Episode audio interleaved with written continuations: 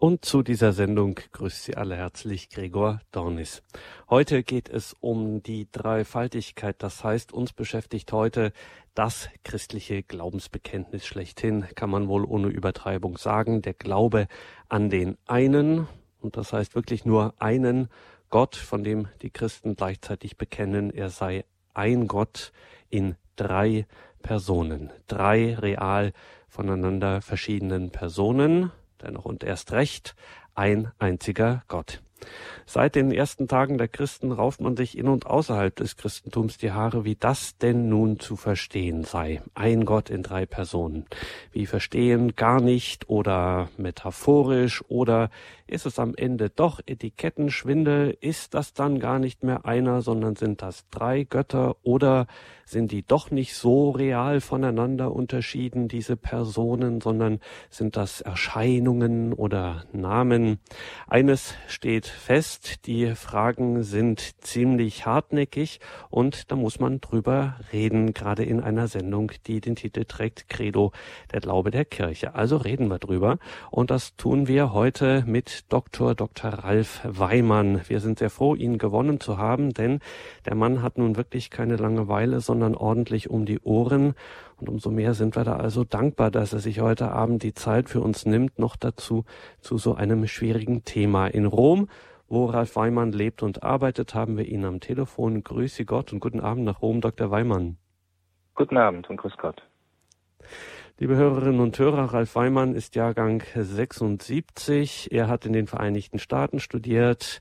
Er hat in Rom Philosophie, Theologie in Eichstätt studiert, war dann nach der Priesterweihe, ist er gänzlich nach Rom gegangen für Studien lebt dort heute noch, lehrt und doziert dort an verschiedenen Hochschulen und Universitäten.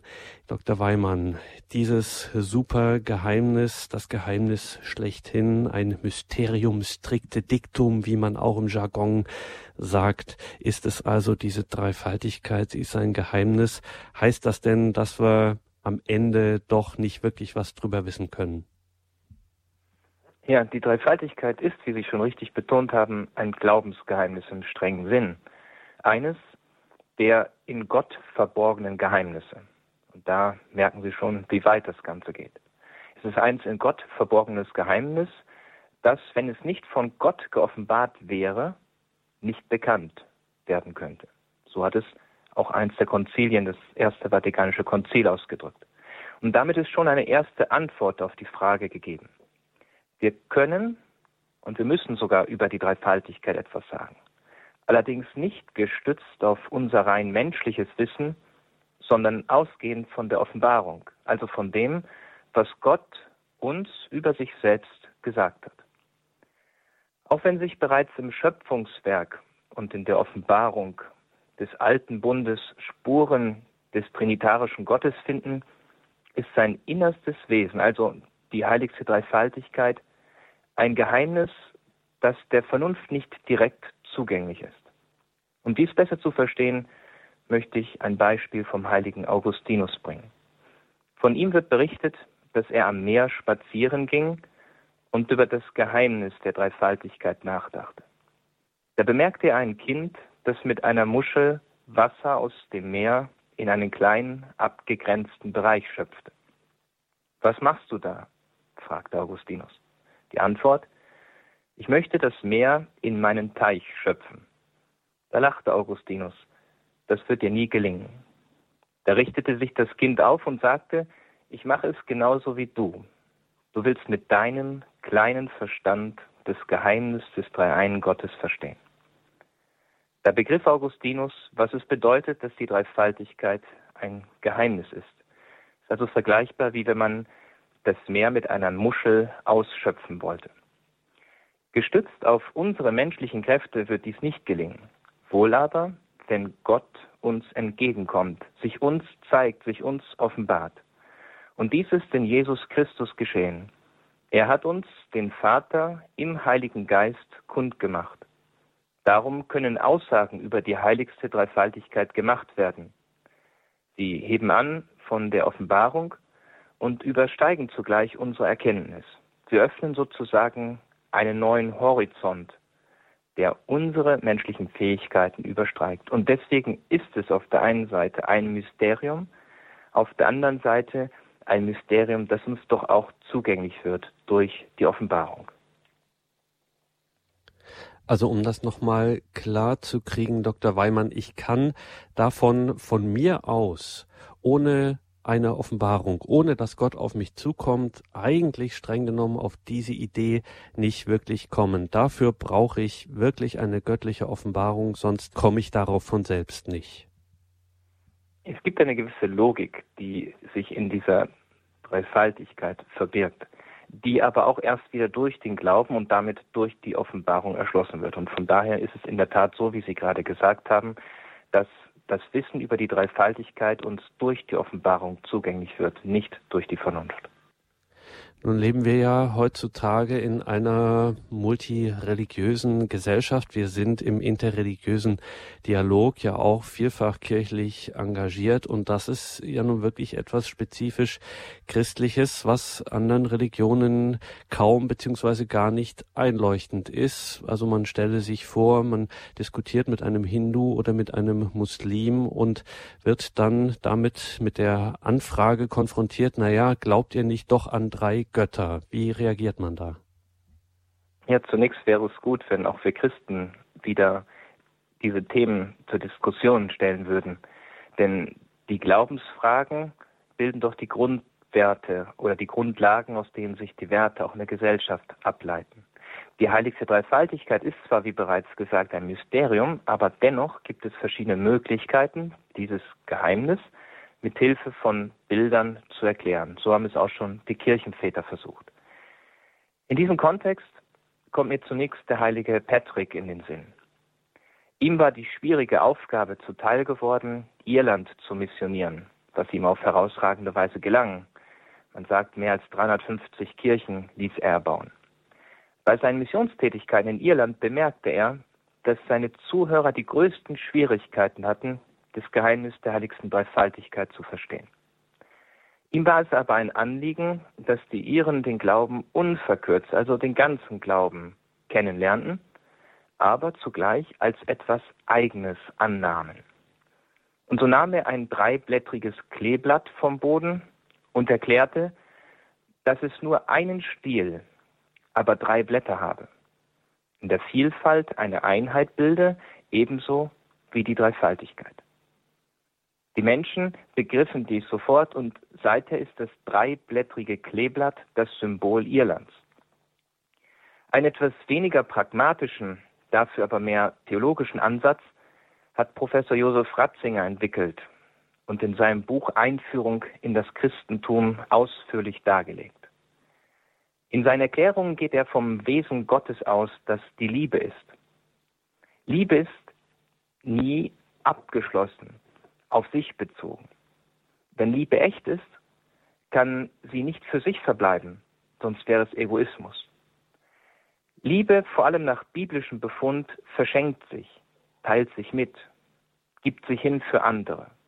Und so heißt es dann auch im Johannesevangelium, es gibt keine größere Liebe, als wenn einer sein Leben für seine Freunde hingibt. Von der Existenz der drei göttlichen Personen ausgehend ergibt sich hier eine innere Logik der Liebe. Denn Gott ist eben keine in sich geschlossene Monade, der nur für sich die Liebe verwaltet, die er selber ist, sondern die Liebe teilt sich mit, ist Austausch, Ausfluss höchster Liebe in der Einheit der drei Personen, Vater, Sohn und Heiliger Geist. Da sieht man schon den Mozart der Theologie, Josef Ratzinger, Papst Benedikt, der auf sehr tiefgründige Weise dieses Geheimnis erschlossen hat. Es gibt aber ganz verschiedene Möglichkeiten, dieses Geheimnis der menschlichen Vernunft auch, also es gibt viele Möglichkeiten, dieses Geheimnis den Menschen der heutigen Zeit zugänglich zu machen. Beispielsweise mittels von einer chemischen Summenformel. Wenn man an das Wasser denkt. Wasser lässt sich auf die Formel von H2O bringen. Dabei kann Wasser unterschiedliche Formen haben und dennoch bleibt es immer Wasser.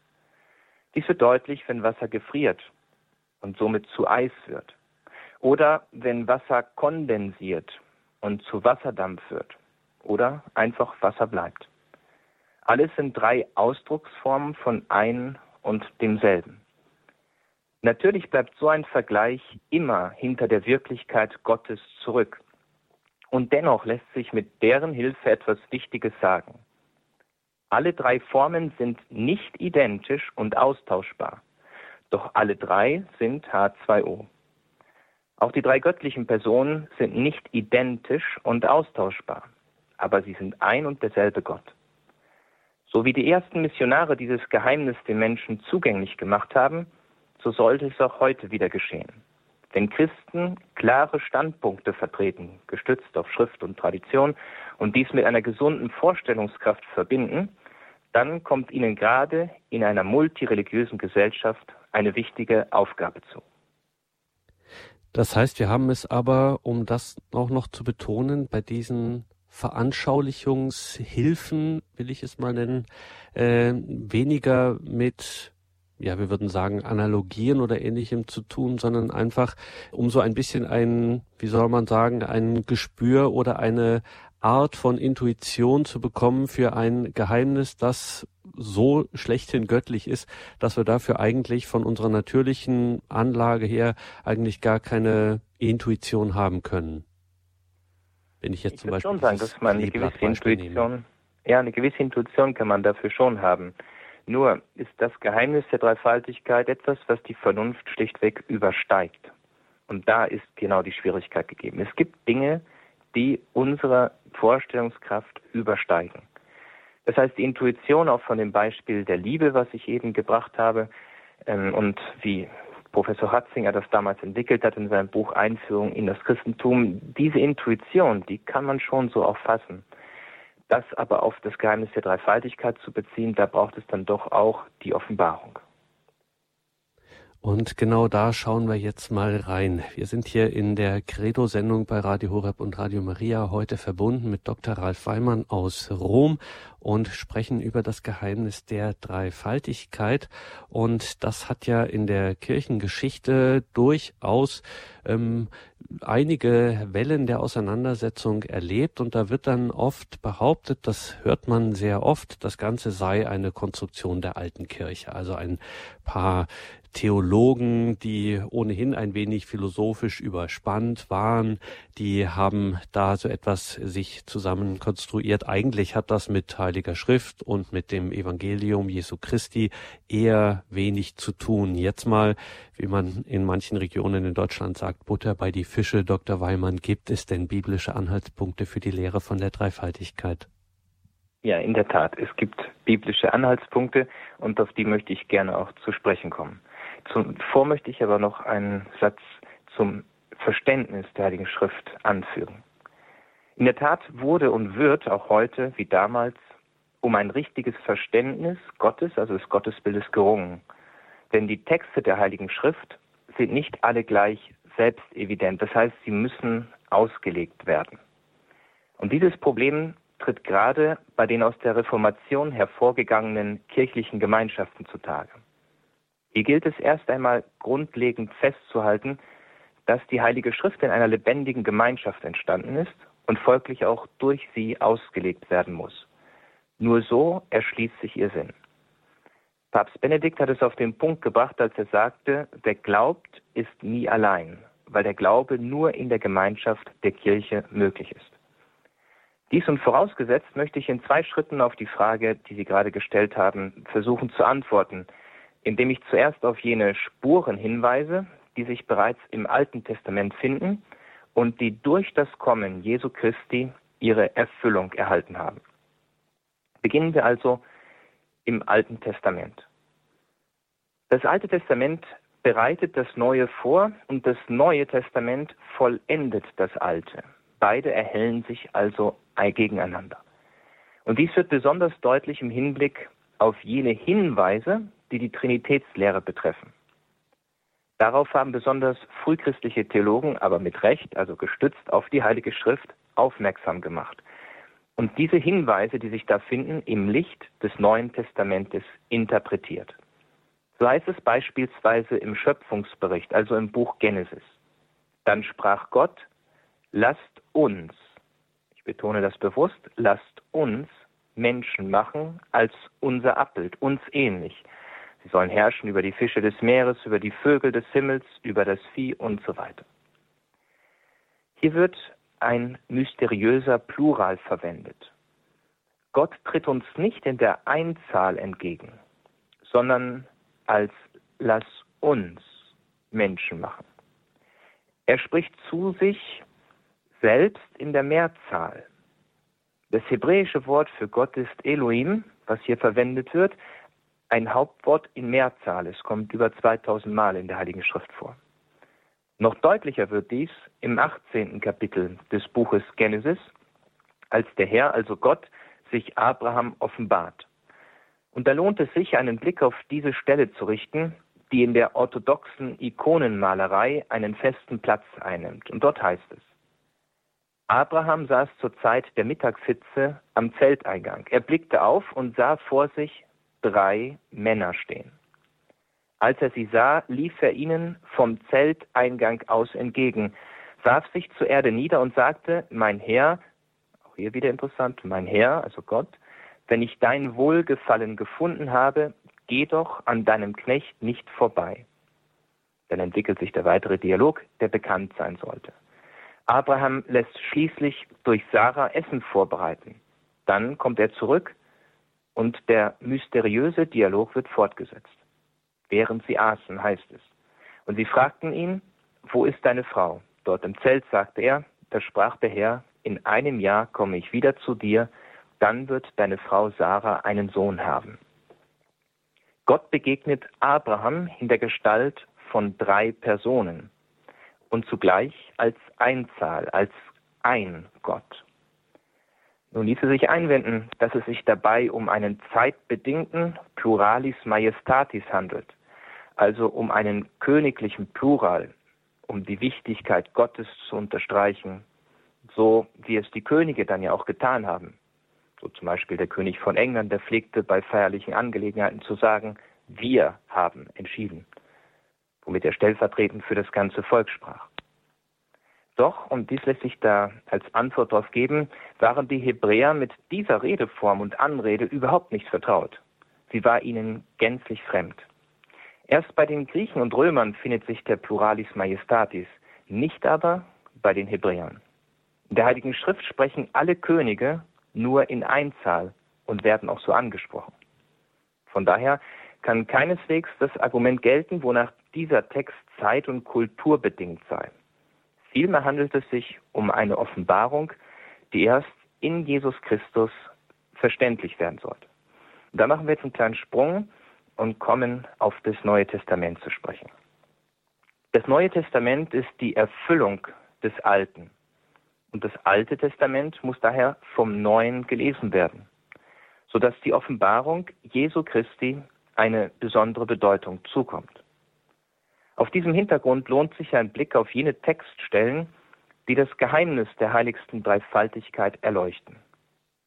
Die Zeugnisse sind sehr vielfältig, so dass in diesem Kontext hier nur eine kleine Auswahl Erwähnung finden kann.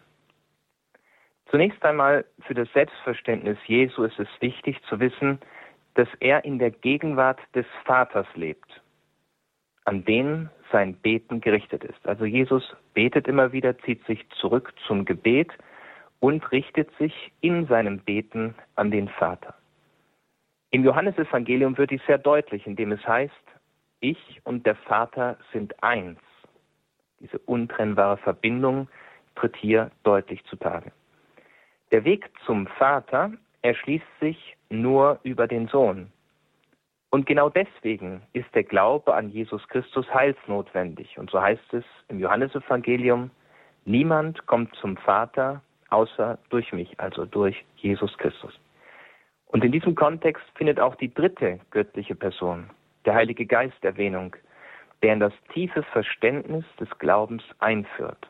So heißt es, der Beistand aber, der Heilige Geist, den der Vater in meinem Namen senden wird, der wird euch alles lehren und euch an alles erinnern, was ich euch gesagt habe. Es ist mehr als bemerkenswert, dass Jesus als Zeuge dieses Geheimnisses schließlich zum Tode verurteilt wird. So beschreibt es das Johannesevangelium. Darum, so heißt es, waren die Juden noch mehr darauf aus, ihn zu töten, weil er nicht nur den Sabbat brach, sondern auch Gott seinen Vater nannte und, und dies ist sehr wichtig für diesen Kontext, sich damit Gott gleichstellte. Im Lukasevangelium wird dies ebenfalls aufgeführt, wo es dann heißt, da sagten alle, du bist also der Sohn Gottes. Er antwortete ihnen, ihr sagt es, ich bin es. Da riefen sie, was brauchen wir noch Zeugenaussagen? Wir haben es selbst aus seinem eigenen Mund gehört. Diese so wesentliche Wahrheit über Gott tritt besonders deutlich kurz vor der Himmelfahrt Herrn hervor, als er seinen Jüngern den Auftrag erteilt, darum geht zu allen Völkern und macht alle Menschen zu meinen Jüngern tauft sie auf den Namen des Vaters und des Sohnes und des Heiligen Geistes und lehrt sie alles zu befolgen, was ich euch geboten habe. Seid gewiss, ich bin bei euch bis zum Ende der Welt. Hier offenbart sich sehr deutlich das Geheimnis der Dreifaltigkeit, so wie es in der Taufformel, vorausgesetzt man will gültig taufen, Eingang gefunden hat. In den paulinischen Schriften wird der Glaube an den dreifaltigen Gott weiter vertieft. Paulus schließt, um nur ein weiteres Beispiel zu nennen, den Brief an die Korinther mit den Worten Grüßt einander mit dem heiligen Kuss. Es grüßen euch die Heiligen. Die Gnade Jesu Christi des Herrn, die Liebe Gottes des Vaters und die Gemeinschaft des Heiligen Geistes sei mit euch.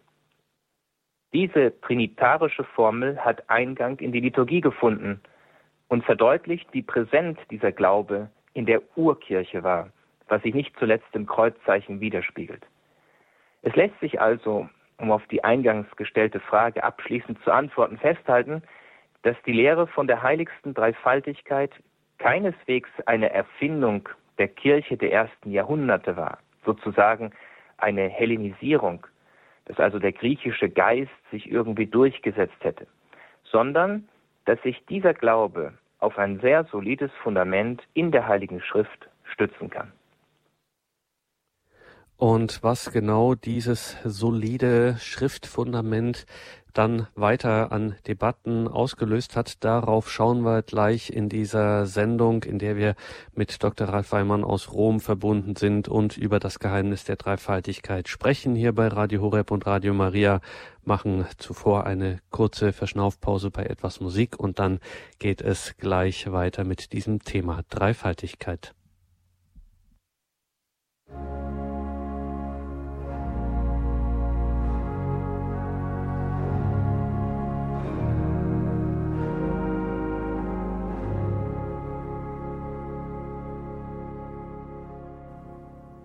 Sie haben eingeschaltet bei Radio Horeb und Radio Maria zu einer Sendung mit Dr. Ralf Weimann aus Rom und wir befragen ihn zu dem großen Glaubensgeheimnis der Trinität, der Dreifaltigkeit Gottes, der eine Gott in drei real voneinander unterschiedenen Personen. Wir haben auf dieses Geheimnis geschaut, eben mit Blick auf die Offenbarung. Das ist ein Geheimnis, das wir von Gott selber, um es so zu formulieren, kennen aus seiner Offenbarung, aus dem, wie er uns selber sich vorstellt, uns entgegentritt, haben über einige Bilder gesprochen, mit denen man sich diesem Geheimnis annähern kann und natürlich jetzt zuletzt in die Heilige Schrift geschaut und da einige Anhaltspunkte, eben einige Aussagen sowohl Jesu selbst als dann auch beim Apostel Paulus beispielsweise ähm, gefunden. Diese Bibelstellen, Dr. Weimann, man sagt ja auch gerne, Theologie, Geschichte ist im Grunde oder sollte im Grunde die Auslegungsgeschichte der Heiligen Schrift sein. Gerade diese Schriftstellen, die wir jetzt betrachtet haben, haben durchaus für Diskussionen gesorgt, nämlich für eine Auslegungsgeschichte. Wie hatte man das zu verstehen? Die Frage, ob Sie uns da ein bisschen Einblick geben können, was da so los war in der Kirchengeschichte, ist nicht ganz fair, weil das wäre eigentlich ein eigener Vorlesungszyklus. Trotzdem, vielleicht können Sie mal so andeuten, was das jetzt bewegt hat an Debatten, an Diskussionen.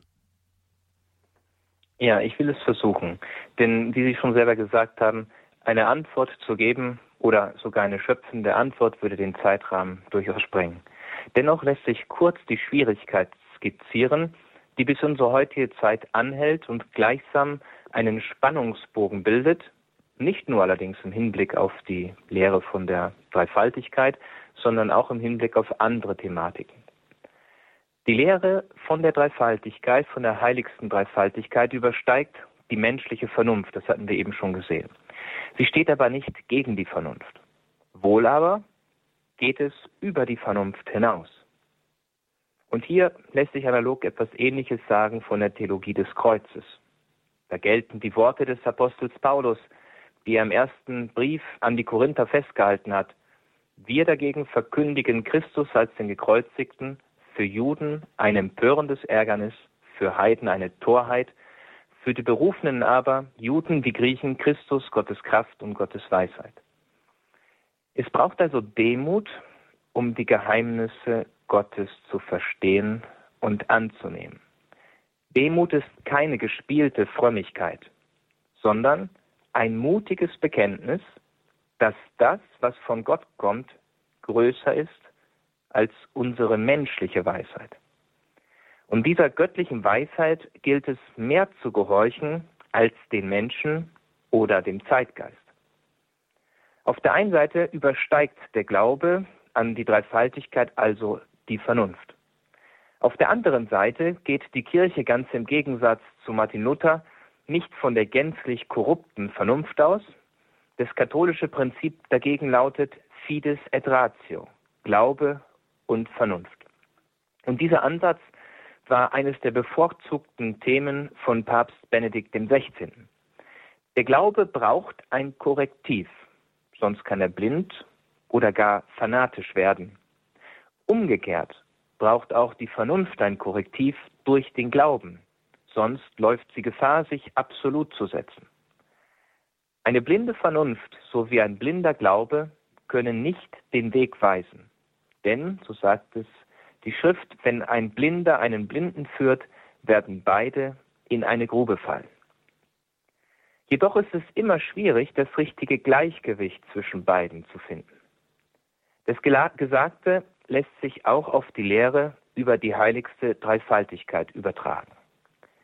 Es gab Versuche, sie ausgehend von der Vernunft zu erschließen.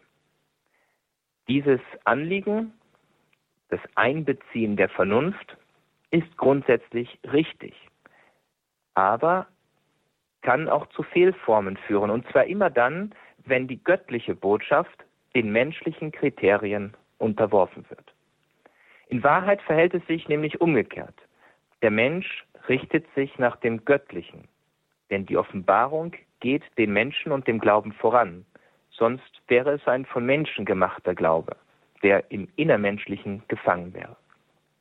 Nach dem Gesagten lässt sich ein kurzer Blick auf die Geschichte lenken, wo teilweise sehr heftig, sehr heftig um ein richtiges Verstehen der Dreifaltigkeit gerungen wurde. In diesen Diskussionen ging es keineswegs um bloß theologische Spitzfindigkeiten, sondern, und deswegen auch die Heftigkeit dieser Auseinandersetzung, um Glaubensaussagen, die im letzten für das Heil notwendig sind und damit für jeden Menschen von größter Bedeutung. Zugleich spiegelt sich in diesen Diskussionen die beschriebene Schwierigkeit wider, zu viel Vernunft oder zu wenig Vernunft und das richtige Mittelmaß zwischen beiden zu finden. Zur Klärung von Schwierigkeiten im Bereich der Lehre und des Glaubens wurden gewöhnlich Synoden einberufen, die, wenn sie für die gesamte Kirche relevant waren, als Konzilien bezeichnet wurden. In ihnen wurde nicht eine neue Lehre erfunden. Das kann es in der katholischen Kirche nicht geben. Wohl aber wurde die Wahrheit der Lehre dargelegt, geschützt und, wenn nötig, durch dogmatische Definitionen festgelegt. Ein Unterschied dazu stellte das Zweite Vatikanische Konzil dar, auf dem es nicht erstrangig um dogmatische Definitionen ging, sondern es war ein Pastoralkonzil. Aber darauf brauchen wir in diesem Kontext nicht weiter einzugehen. Die Problematik, die im vierten Jahrhundert nach Christus aufkam, als die Kirche gerade in Frieden war, in äußerem Frieden, und die Zeit der großen Christenverfolgungen im Römischen Reich zu Ende war. Diese Problematik ist mit dem Presbyter, mit dem Priester Arius verbunden und der nach ihm benannten Irrlehre, dem Arianismus. Auch wenn es viele andere Debatten und Diskussionen um das richtige Verständnis der Dreifaltigkeit gab, kann stellvertretend diese wohl weitreichendste Infragestellung des Glaubens an den drei einen Gott in diesem Kontext Erwähnung finden, zumal sie auch für unsere Zeit von Aktualität ist. Arius ließ sich in seinen Überlegungen vor allem von einer menschlichen Logik leiten, die wiederum von einer theologischen Schule, der Schule von Antiochien, beeinflusst war. Er ging von der Auffassung aus, dass es zwischen den drei göttlichen Personen eine Wesensähnlichkeit gibt. Und hier muss man genau aufpassen. Also eine Wesensähnlichkeit. Also der Sohn war nur Gott ähnlich. Demnach sei der Sohn dem Vater untergeordnet, also nicht auf einer Stufe mit dem Vater und konsequent würde das bedeuten, dass er im letzten nicht Gott war. Diese Auffassung entsprach einer, wie man sagen könnte, menschlichen Logik, aber nicht der Schrift und Tradition, wie wir eben vorher schon gesehen haben. Heute scheint diese Strömung unterschwellig wieder sehr präsent zu sein. Sie zeigt sich darin, dass die Menschheit Jesu einseitig überbetont wird, während seine Gottheit in den Hintergrund tritt. Dies wirkt sich in der Folge auf alle Bereiche des Glaubenslebens aus. So zum Beispiel steht in der Heiligen Messe nicht mehr Gott im Mittelpunkt, wo diese Theorie, diese Lehre Aufnahme findet, dem Anbetung und Lobpreis zusammen mit den Engeln und Heiligen dargebracht wird, sondern einfach der Bruder Jesus, der uns als karitativer Sozialarbeiter oder ähnliches entgegentritt. Formulierungen wie der in der Einheit des Heiligen Geistes mit dem Vater lebt und herrscht in alle Ewigkeit wirken dann störend und werden nach Belieben weggelassen. So ist diese Strömung auch heute noch präsent, wenn auch unter anderen Voraussetzungen. Im vierten Jahrhundert fand die von Arius vertretene Position weite Verbreitung, auch von Seiten der Politik, die sich da in diese Debatten eingemischt hatte. Und sie schienen doch eher einer menschlichen Logik zu entsprechen und doch plausibler zu sein als das Geheimnis des Glaubens. Und so versammelten sich die Bischöfe der katholischen Kirche zum Konzil von Nicea im Jahr 325, um eine Klärung herbeizuführen. Die Kirchengeschichte zeigt, dass es sich im Hinblick auf die Lehre der Kirche verheerend auswirkt, wenn Zweifel und Unklarheiten nicht geklärt werden. Sie stellen nämlich eine Zerreißprobe für die Kirche dar. Und je länger diese andauern, umso größer werden die freigesetzten Fliehkräfte. Nun aber zurück zur Debatte um Arius und das Konzil von Nicea. Schon die Apostel bekannten Jesus als das Wort, das bei Gott war und Gott ist. Also als das Ebenbild des unsichtbaren Gottes, also das Ebenbild des unsichtbaren Gottes. Und auch, so heißt es im Hebräerbrief, als der Abglanz seiner Herrlichkeit und das Abbild seines Wesens. Dieses Bekenntnis wurde von der apostolischen Überlieferung bewahrt, sodass die Kirche im Jahr 325 auf dem ersten ökumenischen Konzil in Nicea bekannte, dass der Sohn eines Wesens, auf Griechisch homoousios oder auf Lateinisch consubstantialis, mit dem Vater ist. Also der Sohn ist eines Wesens mit dem Vater. Nicht nur ihm ähnlich, sondern ist eines Wesens mit dem Vater. Das heißt, er ist mit ihm ein einziger Gott. Jesus ist Gott also nicht ähnlich, sondern er ist wesensgleich mit Gott. Und so wird dann auch mit Recht bekannt, er ist wahrer Gott und wahrer Mensch. Das wurde dann auf dem zweiten ökumenischen Konzil von 381 in Konstantinopel entsprechend definiert und hat Eingang gefunden in das Credo, das Glaubensbekenntnis, das wir heute noch beten, wo wir bekennen, dass Gottes eingeborener Sohn aus dem Vater geboren ist vor aller Zeit, Licht vom Licht, wahrer Gott vom wahren Gott, gezeugt, nicht geschaffen, eines Wesens mit dem Vater. Nun, diese Schwierigkeiten waren durch die lehramtlichen Definitionen nicht gleich beigelegt, sondern dauerten noch Jahrhunderte an, denn die Irrlehre des Arius hatte sich inzwischen in vielen Teilen durchgesetzt und großen Schaden angerichtet. Teilweise war die Mehrheit der Bischöfe dieser Irrlehre verfallen. Aber nach und nach, gerade auch durch den Einsatz vieler Heiliger, hat sich dann die Wahrheit durchgesetzt, die in diesen wegweisenden Konzilien definiert worden war. Das ist die Credo-Sendung bei Radio Horeb und Radio Maria mit Dr. Ralf Weimann aus Rom. Wir sprechen über das Geheimnis der Dreifaltigkeit Gottes, haben jetzt einen kurzen Blick, einen beispielhaften Blick in die alte Kirche geworfen und sind hier an einem neuralgischen Punkt gelandet, Dr. Weimann. Wieso ist das eigentlich für meinen Glauben jetzt so wesentlich. Also ob wir jetzt sagen, naja gut, der Sohn ist wesensähnlich oder wesensgleich, so what, das hat jetzt mit meinem Glauben nicht wirklich etwas äh, zu tun. Doch, sagt Mutterkirche erst recht, es hat sehr wohl etwas mit deinem Glauben zu tun. Deswegen ist es uns auch so wichtig gewesen und ist es bis heute, diesen Glauben auch in der Lehre zu bekräftigen und zu verteidigen. Warum? Warum ist es für Christen so wesentlich, an einen einzigen Gott in drei real verschiedenen Personen zu glauben? Nun, zum einen ist dieser Glaube an die drei göttlichen Personen als ein Gott wesentlich, weil Gott sich auf diese Weise offenbart hat. Das heißt, wenn wir dem biblischen Gott glauben wollen, wenn wir an Gott, so wie er sich in Jesus Christus gezeigt und offenbart hat, glauben wollen, dann gehört dazu sozusagen das ganze Paket, also Vater, Sohn und Heiliger Geist.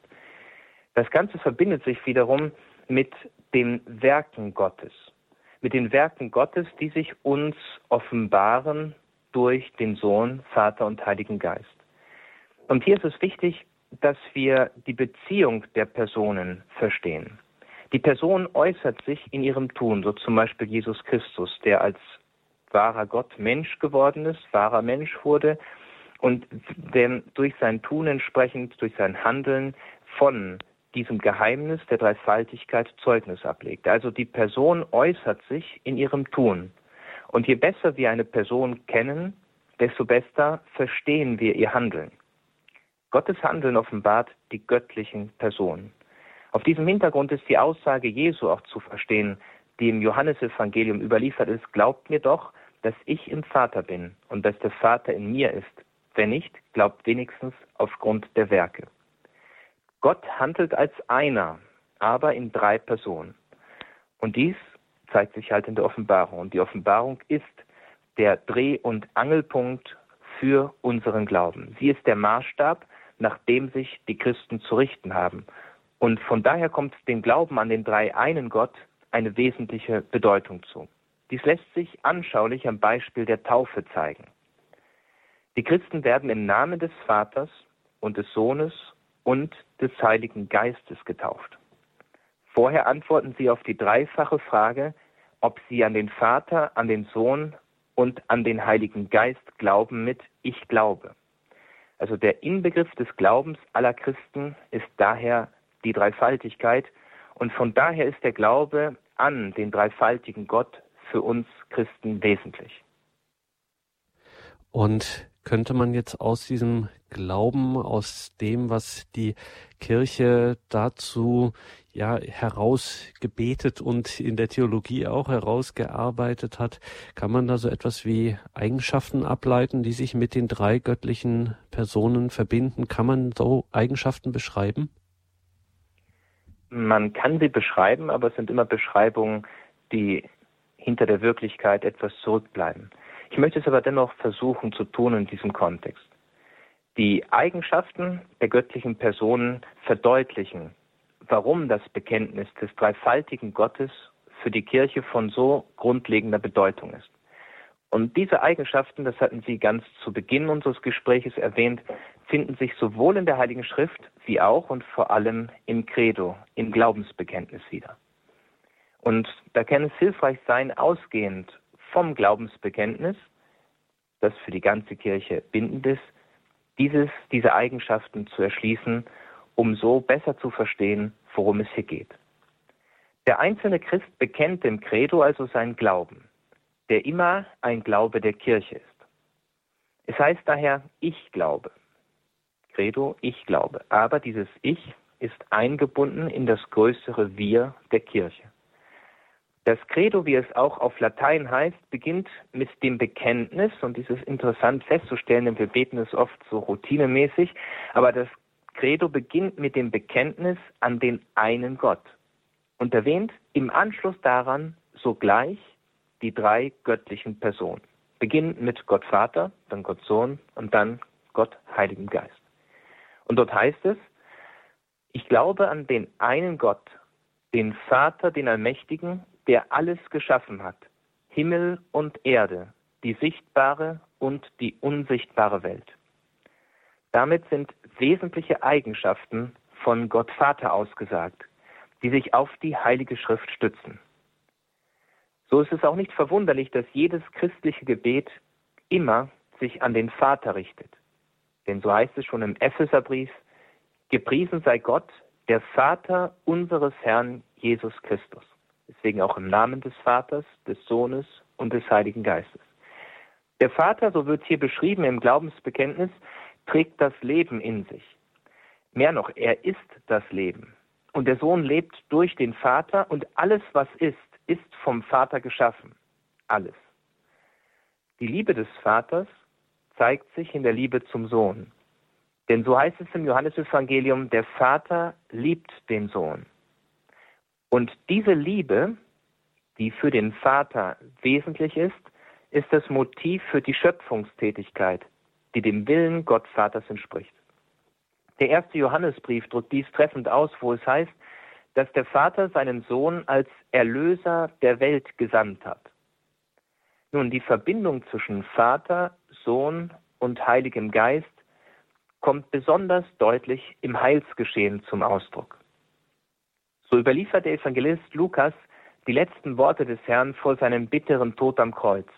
Vater, in deine Hände lege ich meinen Geist. Und nach diesen Worten hauchte er den Geist aus. Der allmächtige Vater trägt alles in seinen Händen. Das ist übrigens eine sehr, sehr tröstliche Erkenntnis, gerade auch für unsere Zeit. Gott Vater trägt alles in seinen Händen. Und daher ist Jesu Beten immer an den Vater gerichtet so auch das kirchliche Gebet. Es wendet sich immer zunächst an den Vater, deswegen im Namen des Vaters, des Sohnes und des Heiligen Geistes. Im Herrengebet hat Jesus uns gelehrt, Gott unseren Vater zu nennen, der uns so sehr liebt, dass er seinen einzigen Sohn hingibt, damit wir den Zugang zum ewigen Leben erhalten. Vater bezieht sich hier vor allem auf zwei Aspekte. Zum einen ist Gott der Ursprung von allem und ihm kommt die größte und höchste Autorität zu. Und zum anderen ist er die Güte und liebende Besorgtheit selbst, denn er kümmert sich um seine Kinder, die sich ihm nicht, sie sind ihm nicht gleichgültig. In unserer heutigen Gesellschaft, anders als in vorherigen Generationen, ist es da vielleicht auch wichtig zu betonen, dass Gott über den Unterschied der Geschlechter von Mann und Frau erhaben ist. Er ist weder Mann noch Frau, sondern er ist Gott, Geist. Zugleich verkörpert er aber auf vollkommene Weise das, was einen guten Vater ausmacht, warum ihm mit Recht dieser Titel zukommt, Vater. Daher lässt sich sagen, dass niemand Vater so ist wie Gott.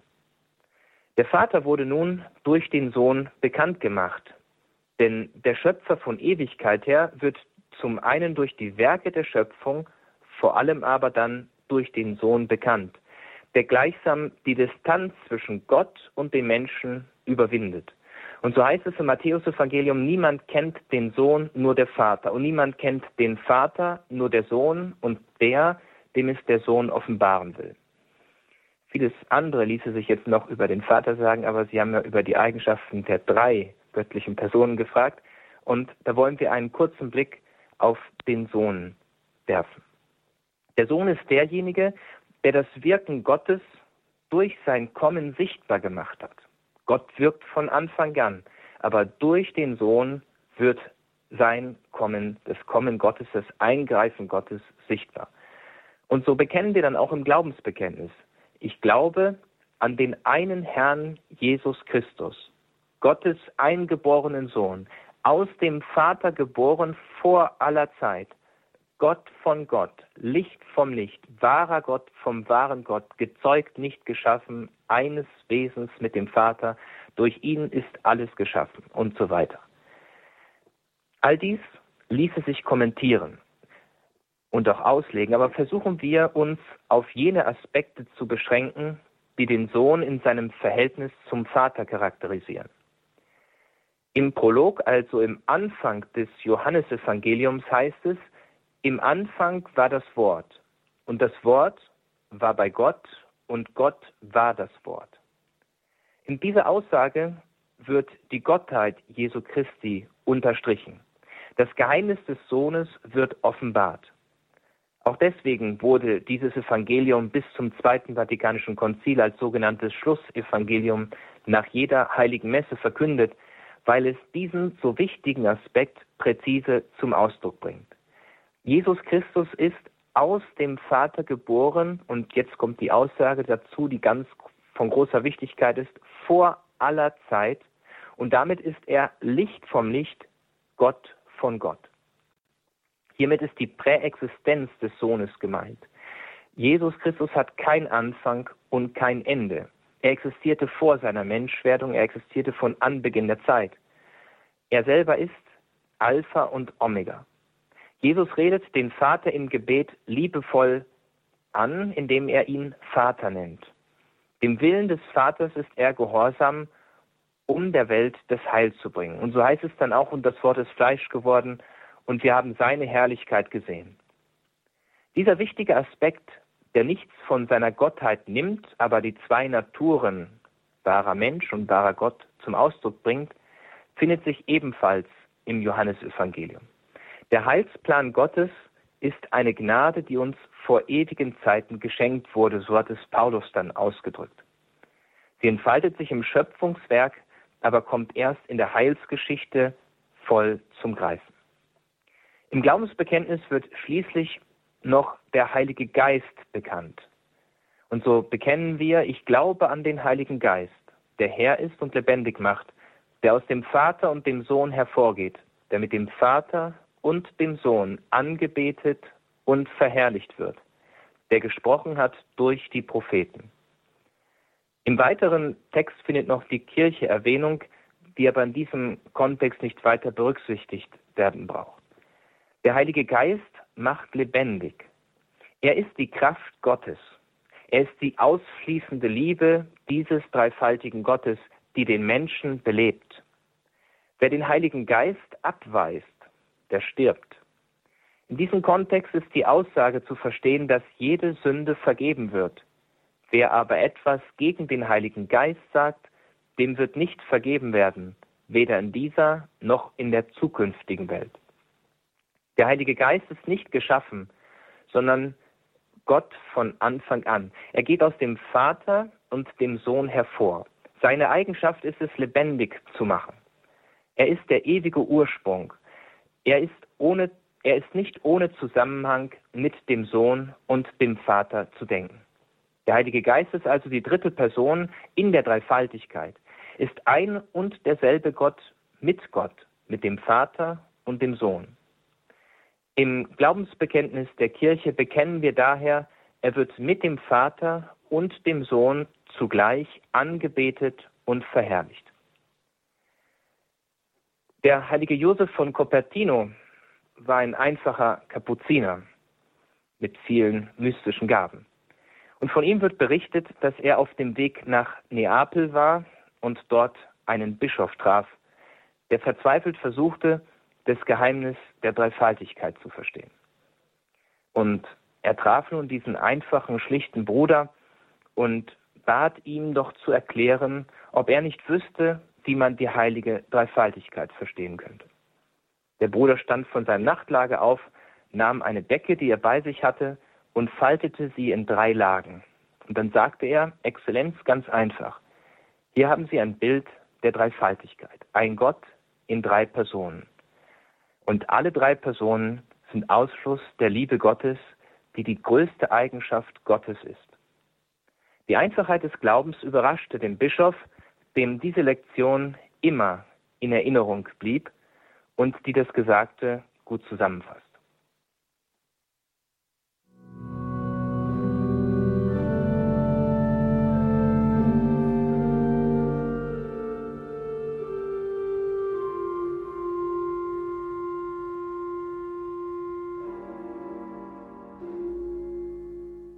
Das ist die Credo-Sendung bei Radio Horeb und Radio Maria. Wir sind verbunden mit Dr. Ralf Weimann in Rom und sprechen über die Dreifaltigkeit. Und Frau Fechler hat uns angerufen und möchte noch eine Frage loswerden. Grüß Gott und guten Abend, Frau Fechler. Findet in der Heiligen Schrift die wirklich diese, dieses Einssein von Vater, Sohn und Heiliger Geist ähm, herausstreicht oder betont oder dass man das damit belegen kann, das ist mir schon klar. Aber manchmal habe ich doch schon mal den Eindruck gehabt, dass der Sohn Jesus Christus, dass der ähm, immer, weil er ja als den, den Vater als ähm, größer, er hat ihn auch als größer bezeichnet oder er ist ihm gehorsam. Und dann habe ich schon manchmal gedacht, wenn man, wenn man das so tut, ist denn dann der Vater nicht doch größer als, ähm, als Jesus Christus oder ist das dann nur auf den Menschen bezogen? Müssten die da nicht Frau auch gleich sein in ihrer Frage. Ich muss jetzt dazwischen gehen, weil uns ja, die Zeit okay. wirklich sehr drängt im Hintergrund, aber diese wichtige Frage, die sicherlich auch stellvertretend für viele andere ähm, steht, ähm, geben wir mal so direkt weiter, Dr. Weimann. Ähm, diese Antworten, die Jesus gibt oder wo er sagt, der Vater sei größer als der Sohn, sind vor allem im Kontext seiner menschlichen Natur zu sehen. Das heißt, hier greift die Lehre der zwei Naturen. Er ist wahrer Gott und als solcher gleich mit dem Vater. Er ist zugleich wahrer Mensch, als solcher natürlich den Bedingungen des Menschseins unterworfen. Und in diesem Kontext ist es sicher eine richtige Aussage, nicht nur eine richtige, es ist, äh, es trifft genau dieses Verhältnis zwischen Vater, Gott und Sohn, Gott und Mensch, wenn er sagt, der Vater ist größer als er. Danke für diese Frage, Frau Fechler. Alles Gute nach Ankommen. Dr. Weimann, jetzt haben wir sehr intensiv über dieses äh, Thema, über diese Eigenschaften, über die Wesenheit Gottes und die Eigenschaften der Personen gesprochen und unterhalten uns ja hier als katholische Christen im Jahr 2017 ja auch im, mit dem Hintergrund 100 Jahre Fatima, die Marienerscheinungen, die Erscheinungen der Mutter Gottes in Portugal. Und man stellt sich dann schon die Frage, wenn man so intensiv über Gott, den Dreifaltigen, spricht, hat das denn diese Botschaft von Fatima tatsächlich auch was mit der Lehre von der Dreifaltigkeit zu tun oder ist das jetzt wieder eine andere Schublade, nämlich Gottes Mutter Maria? Nun, zunächst einmal gilt es zu sagen, dass Fatima von großer Aktualität ist so hat es Papst Benedikt auf seiner Reise zum Marienheiligtum im Mai 2010 ausgedrückt. Und in der Tat steht dieses Geheimnis mit vielfältigen Krankenheilungen, dem Sonnenwunder und Visionen im Zeichen der heiligsten Dreifaltigkeit. Der Engel von Portugal, der die Erscheinung der Gottesmutter vorbereitete, lehrte die drei Kinder Francisco, Jacinta und Lucia das folgende Gebet, das eigentlich den Kern der Erscheinungen zum Ausdruck bringt und auch das Geheimnis der heiligsten Dreifaltigkeit auf sehr schöne Weise darstellt. Dabei kniete der Engel nieder und bat die Kinder, es ihm gleich zu tun. Und dann lehrte er sie folgendes Gebet. Er sagte, Heiligste Dreifaltigkeit, Vater, Sohn und Heiliger Geist, in tiefster Ehrfurcht bete ich dich an und opfere dir auf den kostbaren Leib und das Blut, die Seele und die Gottheit Jesu Christi, gegenwärtig in allen Tabernakeln der Erde, zur Wiedergutmachung für alle Schmähungen, Sakrilegien und Gleichgültigkeiten, durch die er selbst beleidigt wird. Durch die unendlichen Verdienste seines heiligsten Herzens und des unbefleckten Herzens Mariens bitte ich dich um die Bekehrung der armen Sünder. Und das ist vielleicht schön abschließend zu sagen, dass Maria im tiefsten der heiligsten Dreifaltigkeit geborgen war und ist, denn sie ist die Tochter des Vaters, die Mutter des Sohnes und die Braut des Heiligen Geistes. Sie lebt also auf tiefste Weise dieses Geheimnis und zeigt uns, worauf es wirklich ankommt. Die Lehre von der heiligsten Dreifaltigkeit, der eine Gott in drei Personen, das war heute unser Thema in dieser Sendung. Wir waren verbunden mit Dr. Dr. Ralf Weimann aus Rom, dem Theologen, der auch an vielen, an verschiedenen Universitäten und Hochschulen in Rom lehrt. Danke Dr. Weimann, dass Sie sich heute Abend die Zeit genommen haben, in Ihrem Terminkalender diese Stunde freigeschaufelt haben für uns und uns an dieses wesentliche Glaubensthema herangeführt haben. Immerhin darauf sind wir getauft, auf den dreifaltigen Gott. Das haben wir auch in dieser Sendung gehört. Das ist unser zentrales Bekenntnis. Von dieser Sendung gibt es wie immer natürlich bei uns CD und Podcast beim Radio Horeb CD-Dienst, den Sie in Deutschland telefonisch erreichen unter der 08328 921 120. Morgen dann im Laufe des Tages steht diese Sendung dann auch online abrufbar für Sie bereit. Dann können Sie das ganz einfach online abrufen auf horeb.org, der Radio Horeb Internetauftritt horeb.org. Danke an Annemone und Eugen Burt für die Regie in dieser Sendung. Das Ehepaar Burt begleitet Sie nun weiter hier durch das Programm um 21.40 Uhr geht es zur Wieskirche und Wallfahrtspfarrer Monsignore Gottfried Fellner. Mit ihm beten wir das Nachtgebet der Kirche, die komplett. Nochmals danke, Dr. Weimann. Wir lassen Sie an diesem Abend natürlich nicht gehen, ohne Sie nicht um Ihren priesterlichen Segen gebeten zu haben. Der Herr sei mit euch. Und mit deinem Geiste. Es segne Sie und alle, die über Radio mit uns verbunden sind, der allmächtige und der dreieinige Gott, der Vater und der Sohn und der Heilige Geist. Amen. Amen. Gelobt sei Jesus Christus. In Ewigkeit. Amen. Danke, Ralf Weimann. Danke Ihnen, liebe Hörerinnen und Hörer. Einen gesegneten Abend und eine behütete Nacht wünscht ihr Gregor Dornis.